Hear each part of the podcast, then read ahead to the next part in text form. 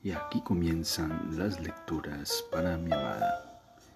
Bienvenida a este espacio donde haremos una lectura de la escritora brasileña Clarice Lispector. Bienvenida. Seguimos con la lectura del maravilloso texto de la escritora brasileña Clarice Lispector, Cerca del corazón salvaje. Bienvenida.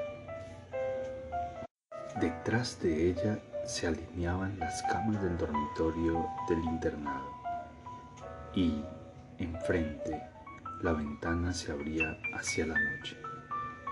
Descubrí encima de la lluvia un milagro, pensaba Juana, un milagro partido en estrellas grandes, serias y brillantes, como un anuncio parado, como un faro. ¿Qué intentan decir? En ellas presento el secreto ese brillo es el misterio impasible que noto fluir dentro de mí, llorar en notas amplias, desesperadas y románticas. Dios mío, por lo menos comunicarme con ellas, hacer realidad mi deseo de besarlas, de sentir en los labios su luz, sentirla fulgurar dentro del cuerpo, dejándolo centellante y transparente, fresco y húmedo como los minutos que anteceden a la madrugada.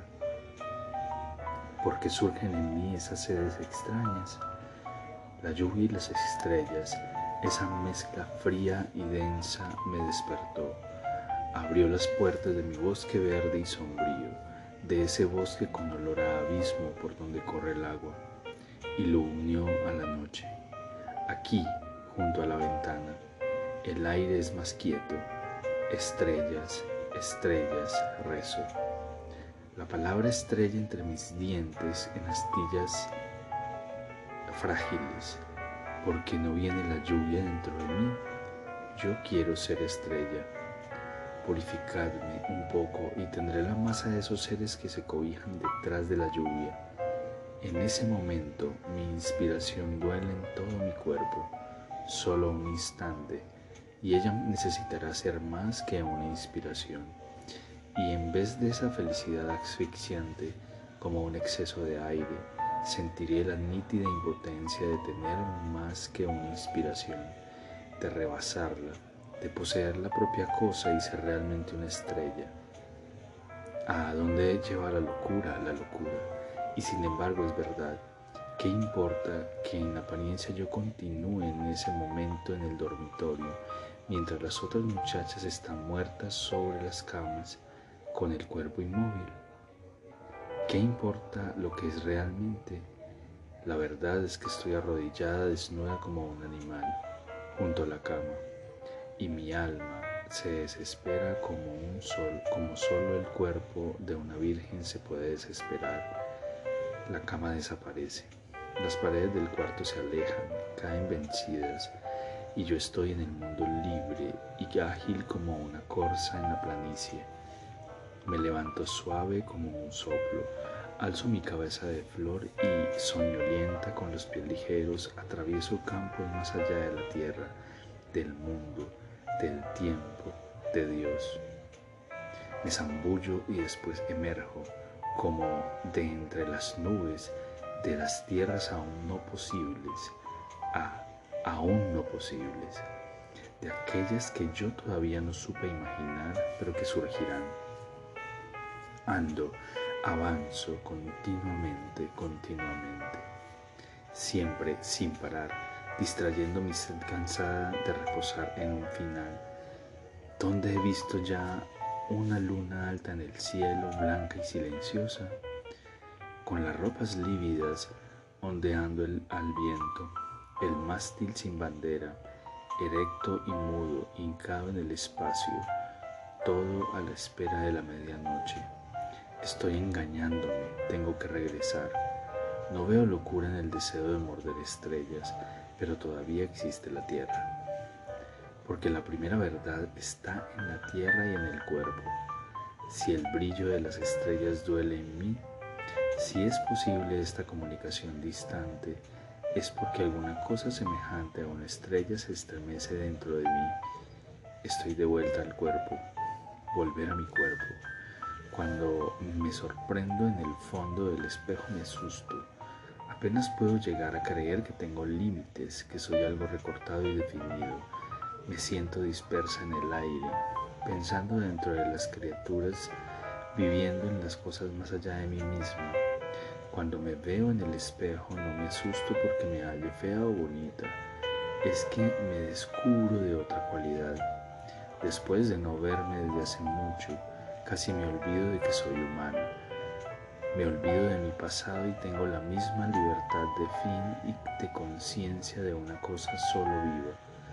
También me sorprendo, con los ojos abiertos hacia el pálido espejo, de que haya tantas cosas en mí más allá de lo conocido, tantas cosas siempre silenciosas, porque silenciosas, esas curvas bajo la blusa viven impunemente, porque silenciosas, mi boca, medio infantil, tan segura de su destino, continúa igual a sí misma a pesar de mi distracción total.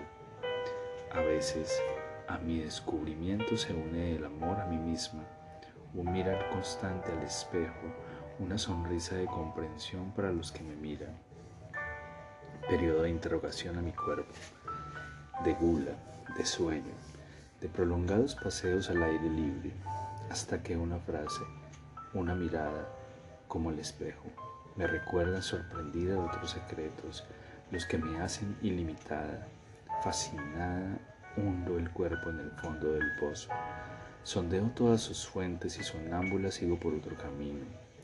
Analizar instante por instante, percibir el núcleo de cada cosa hecha de tiempo o de espacio poseer cada momento, ligar la conciencia a ellos como pequeños filamentos casi imperceptibles pero fuertes.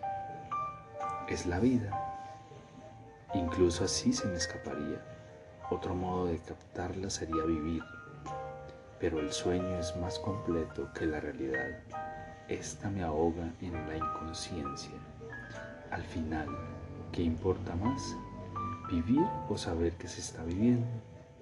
palabras muy puras, gotas de cristal. Siento la forma brillante y húmeda debatiéndose dentro de mí. Pero, ¿dónde está lo que quiero decir? ¿Dónde está lo que debo decir? Inspiradme, tengo casi todo, tengo el contorno a la espera de la esencia. ¿Es eso? ¿Qué debe haber, qué debe hacer alguien que no sabe lo que debe hacer consigo? utilizarse como cuerpo y alma en provecho del cuerpo y del alma, o transformar su fuerza en otra fuerza ajena, o esperar que de sí misma nazca como una consecuencia la solución. Nada puedo decir aún dentro de la forma. Todo lo que poseo está muy hondo dentro de mí. Un día, después de hablar por fin, todavía tendré de qué vivir o todo lo que hablase estaría más acá o más allá de la vida. Todo lo que es forma de vida procuro alejarlo. Intento aislarme para encontrar la vida en sí mismo. Sin embargo, me apoyé demasiado en el juego que distrae y consuela y cuando me aparto de él, bruscamente me encuentro sin amparo.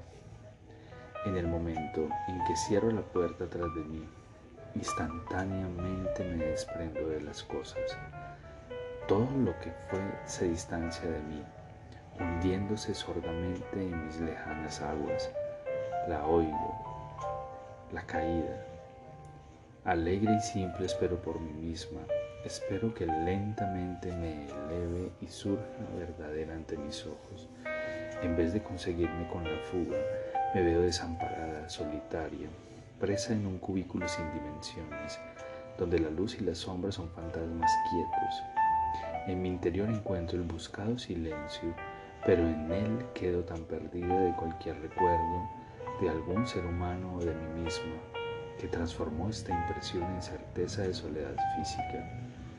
Si diese un grito, me imagino ya sin lucidez, mi voz recibiría el eco igual e indiferente de las paredes de la tierra sin vivir las cosas no encontré la vida, pues...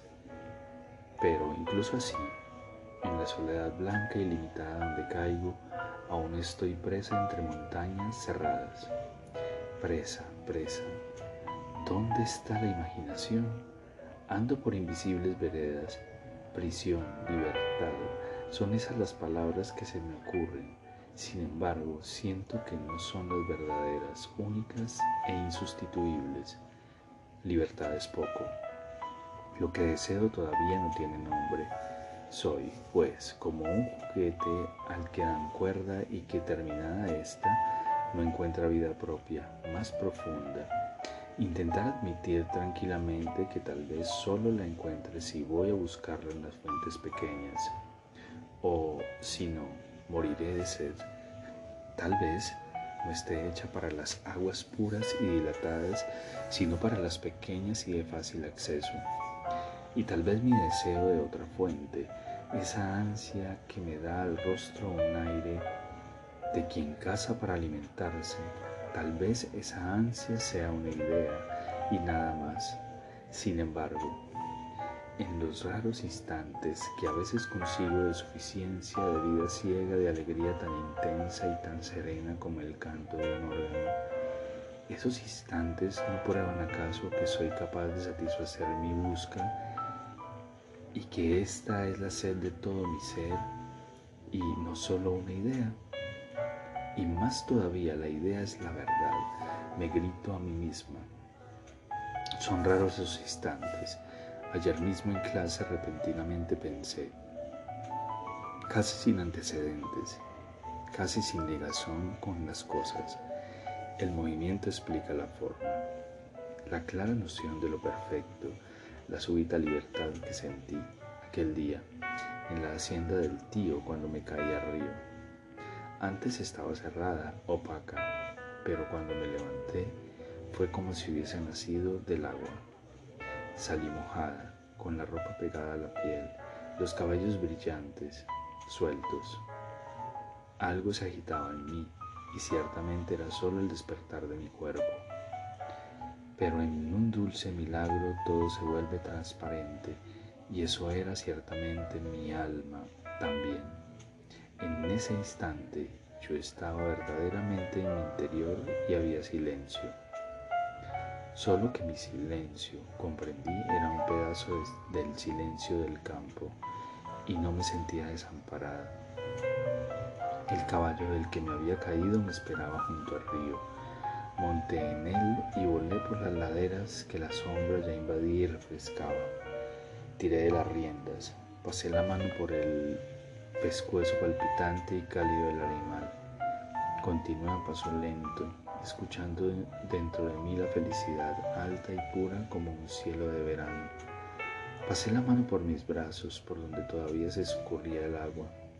Sentía el caballo vivo cerca de mí como una continuación de mi cuerpo.